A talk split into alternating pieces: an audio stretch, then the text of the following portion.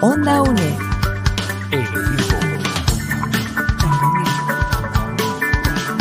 Imagen y sonido, hasta donde estés.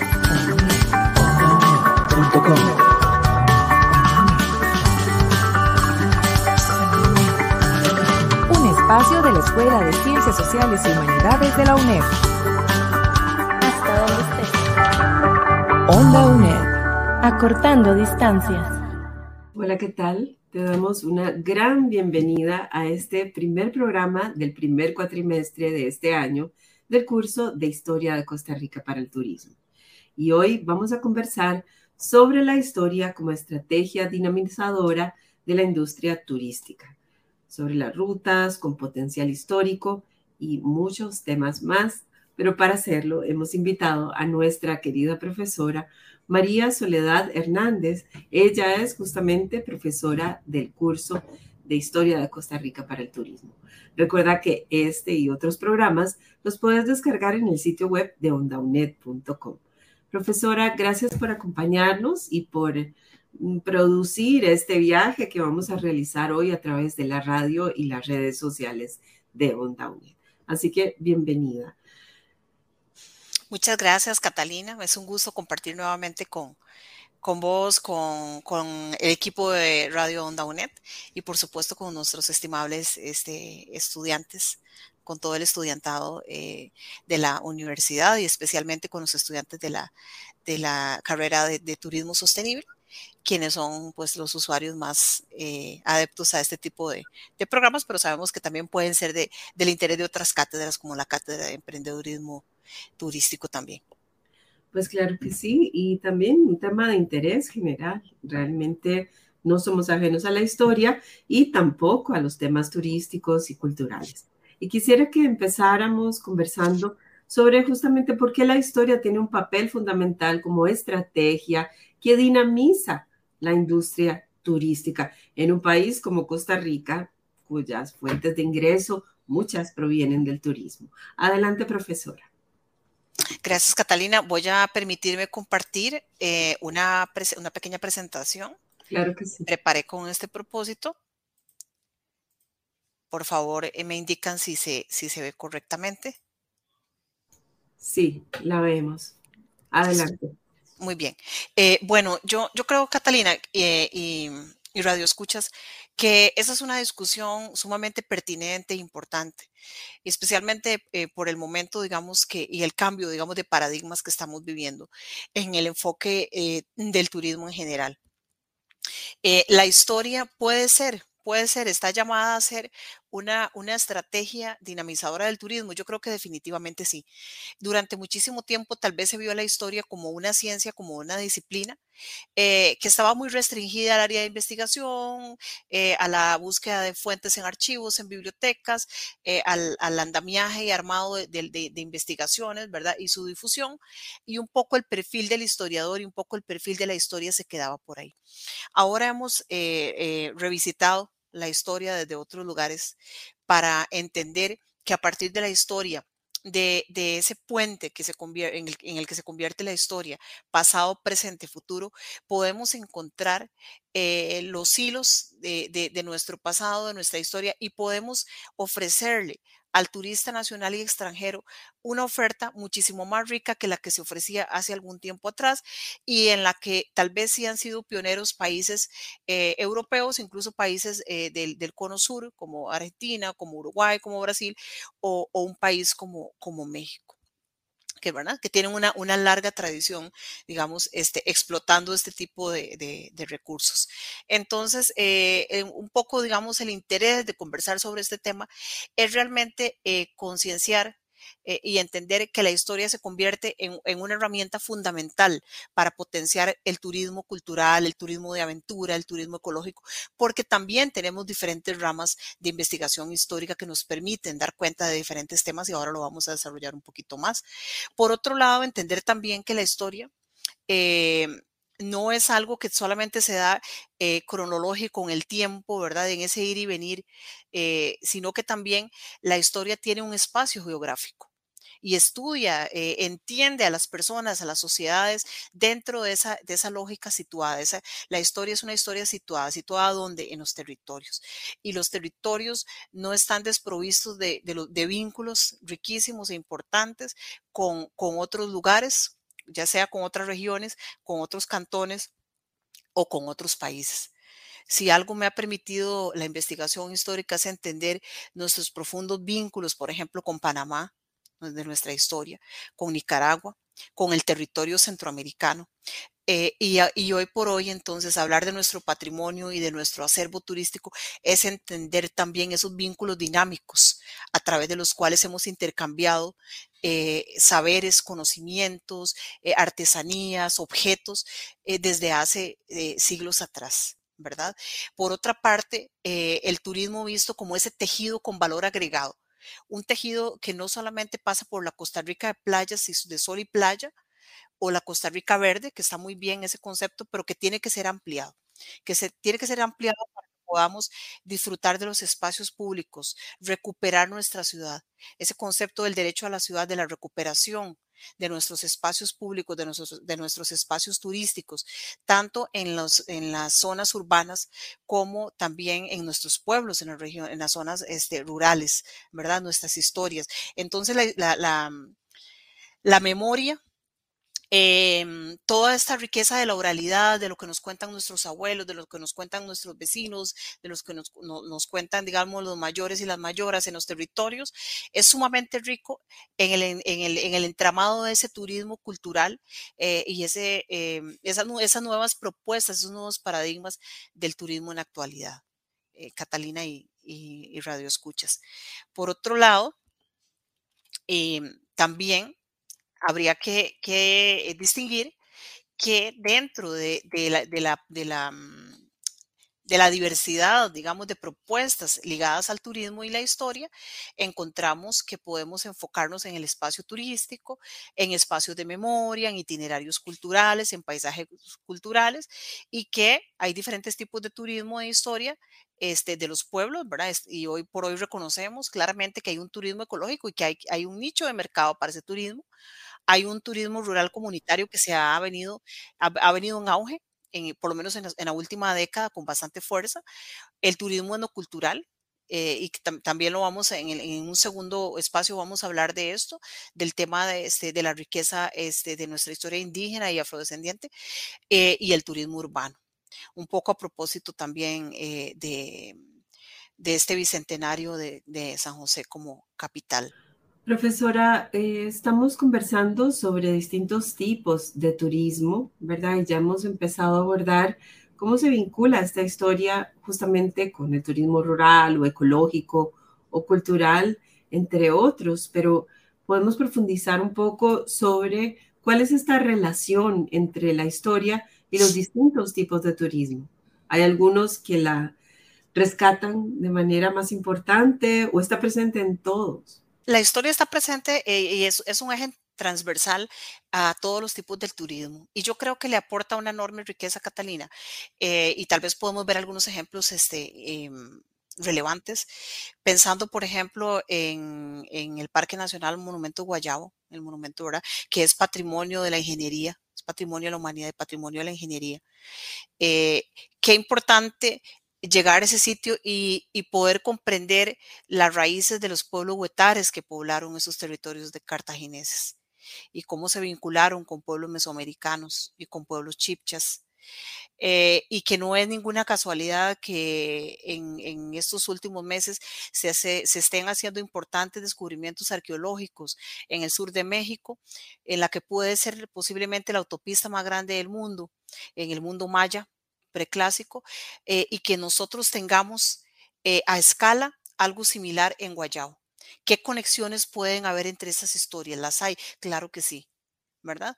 Nuestros sitios ceremoniales, la cosmovisión indígena, ¿verdad? Los saberes ancestrales compartidos, El mismo estilo de calzadas o similares.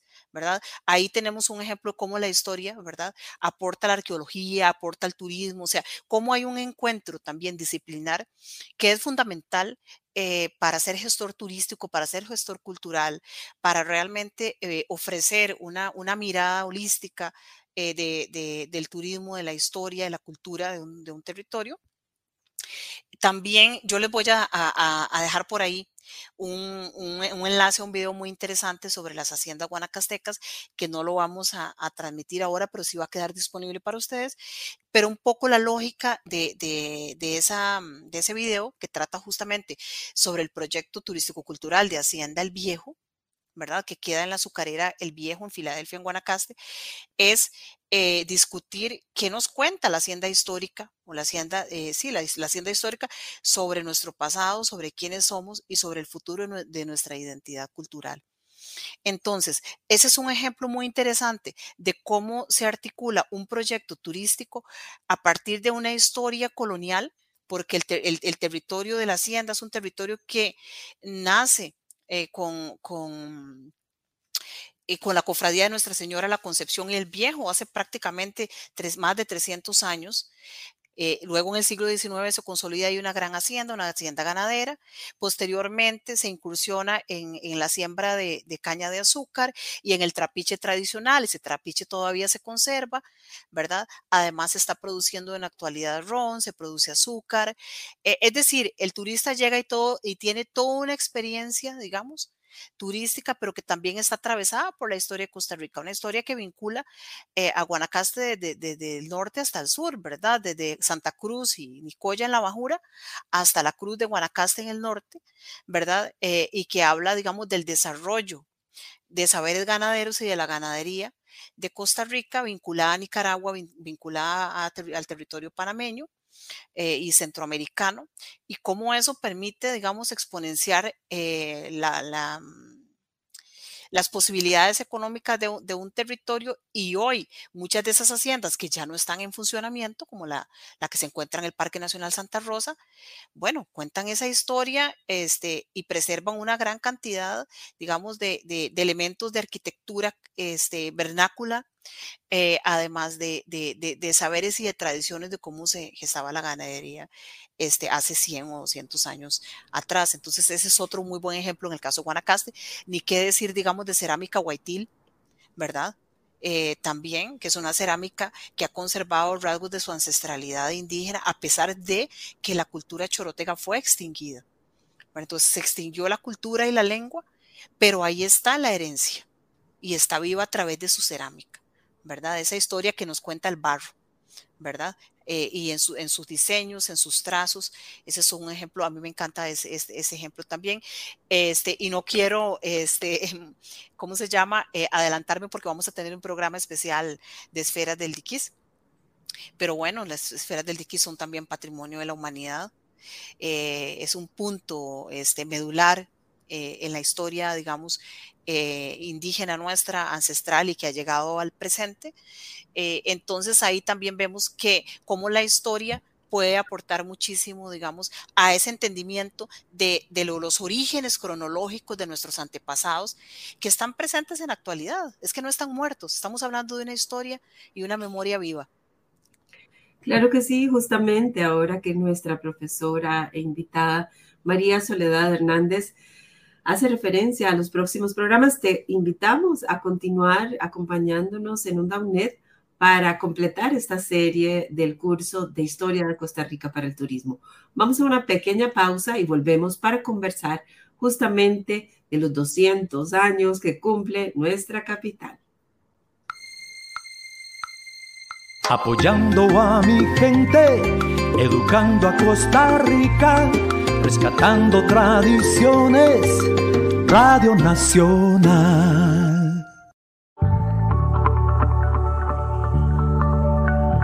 Onda UNED. Acortando distancias.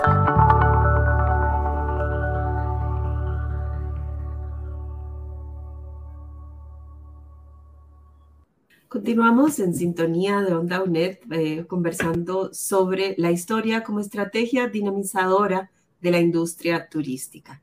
Hemos eh, abordado el tema de algunas rutas con potencial histórico y ahora justamente vamos a hablar del bicentenario de la ciudad de San José y los 125 años del Teatro Nacional.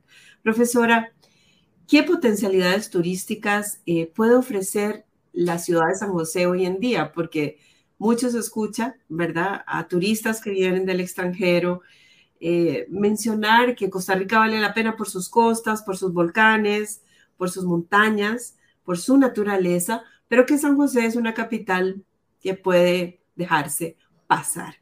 ¿Qué retos tenemos en ese sentido? Y conversemos justamente sobre nuestra capital. Qué buen tema, qué buen tema, Cata. Este, definitivamente es esto, esto un, tema de análisis. Vamos a ver. Yo quisiera primero decir que Costa, eh, San José, la capital de Costa Rica, creo que se merece una mirada un poco más conciliadora y también un poco más compasiva. Eh, porque sí, si bien es cierto, digamos, eh, la San José de hoy, la capital nuestra, tiene una fisionomía, una, una trama urbana muy distinta, digamos, a la que se pensó, a la que soñaron nuestros, nuestros antepasados, a la que se diseñó para finales del siglo XIX y principios del siglo XX, que era una, ciudad de una extraordinaria belleza, ordenada, con edificios neocoloniales, con edificios con, em, una gran riqueza, digamos, estilística, y diferentes tipologías arquitectónicas.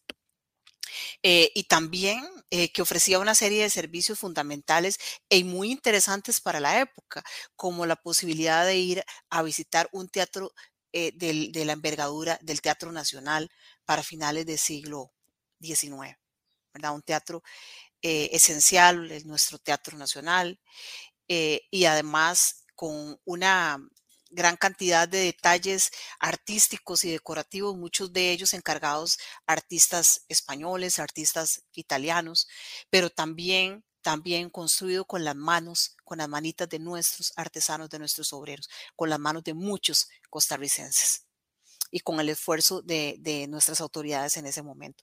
Entonces, eh, yo, yo creo que San José se merece una segunda y tercera y cuarta oportunidad. Yo todos los días o casi todos los días viajo a San José porque trabajo ahí. Entonces, entonces tengo la oportunidad de, de, ver las bondades y de descubrirle cosas nuevas a San José todo el tiempo.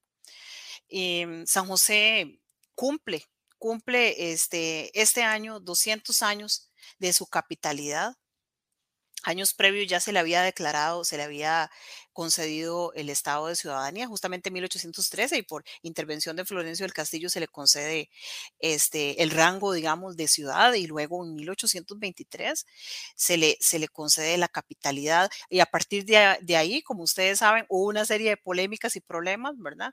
Con la guerra de Ochomogo, con la guerra de la Liga, y algunos momentos muy tensos en los que San José estuvo em, propensa a perder su capitalidad y sin embargo la conserva, la conservó. La conservó por muchas razones, ¿verdad? Porque demográficamente, económicamente San José se había fortalecido en la última parte de la colonia a través, digamos, de la, de la producción de tabaco y después de café y la consolidación de, de sus negocios eh, y, y, sus vínculos con mercados europeos y luego con mercados estadounidenses, eso consolida a San José como, como capital de nuestro país y luego pues se traza un poco la, la trama urbana que, que, empieza con la catedral metropolitana. Esa fue, ¿verdad? Esa ermita, la primera ermita ubicada donde estaba la catedral metropolitana y ahí, ahí empieza y con esa plaza al frente empieza la historia de de, San José.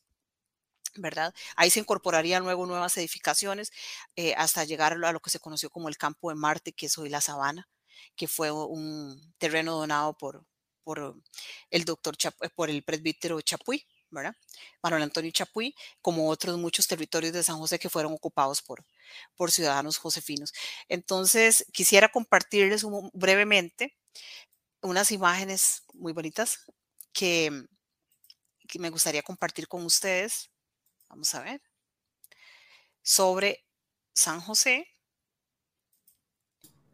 En esta, en esta em, alegoría que eh, Juan Bernal Ponce nos, nos hace sobre la plaza y la gente y el, el Teatro Nacional. Vean lo que decían los viajeros de 1825. Dice John Hale, viajero inglés de 1825. Villanueva o San José, la capital de la provincia. Está en un extenso valle planicie y su situación es, es una de las más hermosas del mundo. En todas las direcciones, los suburbios de esta ciudad son encantadores y muy particularmente la sabana o pastos comunes donados a los vecinos por don Manuel Chapuy, un clérigo ya fallecido. Entonces, bueno, eh, ¿qué queda de esa San José? ¿cómo hacemos que nuestra San José de hoy sea sostenible? Yo creo que eh, San José se merece esa segunda oportunidad, la oportunidad de ser restaurada, de ser recorrida, de ser eh, observada con nuevos ojos. Tenemos barrios espectaculares todavía como Barrio Mon, como Barrio Aranjuez, eh, el mismo Paseo Colón, Barrio Escalante, hoy la California, o sea, San José ha ido también adquiriendo nuevos matices a partir, digamos, del recorrido artístico, cultural, de sus bares, de todo, digamos, la vida social eh, eh, y la ebullición este, que, se da en, en, la capital de nuevas generaciones que se están apropiando de esos espacios. Yo creo que es importante, digamos, validar, validar esto. Ya no tenemos, ya, ya, digamos, estas imágenes bucólicas de San José siguen siendo importantes para nosotros y siguen siendo un referente. ¿verdad? En este caso, la, catedral, que, que, fue donde, es donde inicia la historia de esta ciudad y la historia de esta, de esta capital. Sin embargo, la ciudad de San José de hoy es una ciudad que nos ofrece una, una, nos, nos da una oferta turística muy interesante. ¿verdad? Desde eh, patrimonio histórico arquitectónico abundante que todavía está en pie eh, y, y, que algunos de ellos se conservan en muy buen estado, hasta tours como el que ofrece el Teatro Nacional. Este bicentenario está ofreciendo una gran oferta eh, ahora, por, cierto, el 15 de febrero eh, se celebra el Art City Tour y, van a haber una gran cantidad de exposiciones eh, y de recorridos por el centro de San José. Yo honestamente puedo decir que todos los días veo bastantes turistas y la gente está disfrutando de la ciudad. Claro que sí hay retos muy importantes este, por delante. Algunos de esos retos tienen que ver con, la necesidad de limpiar la ciudad, con la necesidad de que eh, la municipalidad tenga un papel más proactivo, digamos, en la limpieza de, la ciudad. Eh, y hay otros elementos, digamos, de desigualdad económica, social, que, se sienten muy fuertes en la capital, sobre todo con personas en estado de, ¿verdad? De, calle que no tienen dónde vivir o que viven en la calle.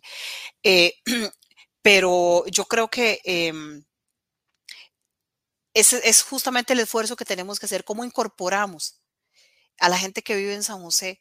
¿Cómo hacemos que San José se pueda repoblar, se pueda eh, hacer otra vez, se pueda hacer una ciudad vivible, una ciudad rehabitable, una ciudad sostenible? Eh, bueno, asistiendo a sus museos, ¿verdad? Eh, apropiándonos de sus espacios públicos, de sus parques, asistiendo a las actividades culturales que se están promoviendo este, y planteando nuevas rutas también turísticas, planteando nuevas rutas turísticas, planteando San José como un destino interesante, contando esa historia y tratando de ver qué bondades todavía conserva San José y son muchísimas. Son muchísimas, ¿verdad? Nosotros somos un país este, con una tradición democrática, por suerte todavía, eh, donde la mayoría de la gente puede acceder a la cultura. Eh, y eso es algo muy, muy valioso. Entonces, yo creo que desde el Teatro Nacional, ¿verdad? Que a veces es visto un poco de forma más elitista, habría que bajar un poco la mirada para ver ese montón de niños y niñas que llegan al Teatro Nacional, ¿verdad? Este, para, para eh, incluso que reciben su entrada gratuita para ir a ver obras de teatro al, al, al, Nacional, este, ahí hay un esfuerzo enorme, digamos, por democratizar la cultura. Y yo creo que todo eso los turistas lo ven lo ven porque también llegan a tomar un café o a almorzar al, teatro, al café del teatro y están viendo todo ese movimiento. ¿verdad? Entonces, eh, hay un esfuerzo país porque la cultura se extienda más allá del Valle Central, porque vengan niños y niñas de otros, de otros, eh, de otros, de otras provincias eh, y también gente joven, ¿verdad? Y después también creo que hay esfuerzos importantes de, de organizaciones como la de Barrio Mon, por ejemplo, y toda la articulación en torno, digamos, a, Escalante. Eh, y cada vez vemos más interés de la gente en hacer visitas a, em, edificaciones patrimoniales, ¿verdad? Que cuentan la historia ¿verdad? De, un lugar específico de la Universidad de Costa Rica, de, de su campus, ¿verdad? Eh, y en San José hay una, una, gran, una, gran, una gran oferta que no conocemos, que ni siquiera nosotros conocemos para visitar. No nos alcanzaría el día para hacer un recorrido a pie caminando por San José para visitar todos sus espacios y su historia. Yo creo que solo haciendo Paseo Colón se nos va la mañana completa. Y luego el casco central de San José y luego los barrios del sur que cuentan la historia de todas las luchas obreras de este país y de los sindicatos y de cómo nosotros hoy tenemos los derechos laborales que tenemos, que se gestaron ahí en esos barrios. Entonces, creo que San José se merece una segunda mirada y una mirada este, más compasiva y también en la que nosotros podamos aportar algo también este, de, lo que, de lo que tenemos y de lo que sabemos para eh, que el turista tenga una mejor experiencia de, de la capital. Sin duda, son muchos los retos que nos plantea la profesora en este espacio. Uno tiene que ver con la mirada, que es lo que usted está planteando, cómo caminamos nuestras calles, cómo recordamos nuestra historia en nuestra capital. Hay algunas iniciativas que ha hecho teatro precisamente, como los conciertos de mediodía, como los conciertos de la Sinfónica, y justamente estas puertas abiertas para poder recorrer el teatro. Pero también eh, en términos de conservación de patrimonio, ese es un tema que merece un programa completo que hemos hecho con nuestros viejos edificios, cuántos se han derribado, cuántos se han conservado, cuáles son patrimonio, ¿verdad? Y esto que usted refiere sobre los espacios públicos, ¿cuántos espacios tenemos para recorrer a pie? ¿Cuántos parques hay que sean seguros y que podamos recorrer también?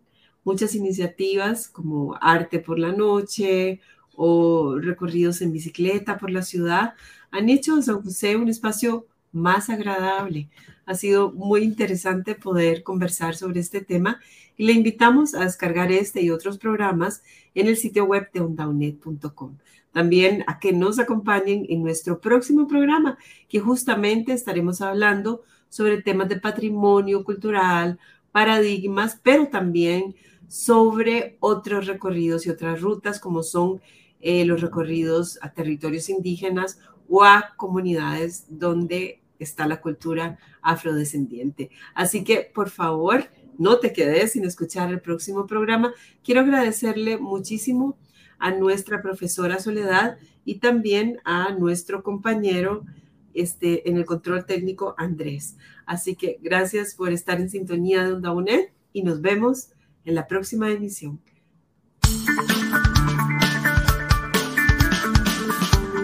Onda UNED. Imagen y sonido, hasta donde esté.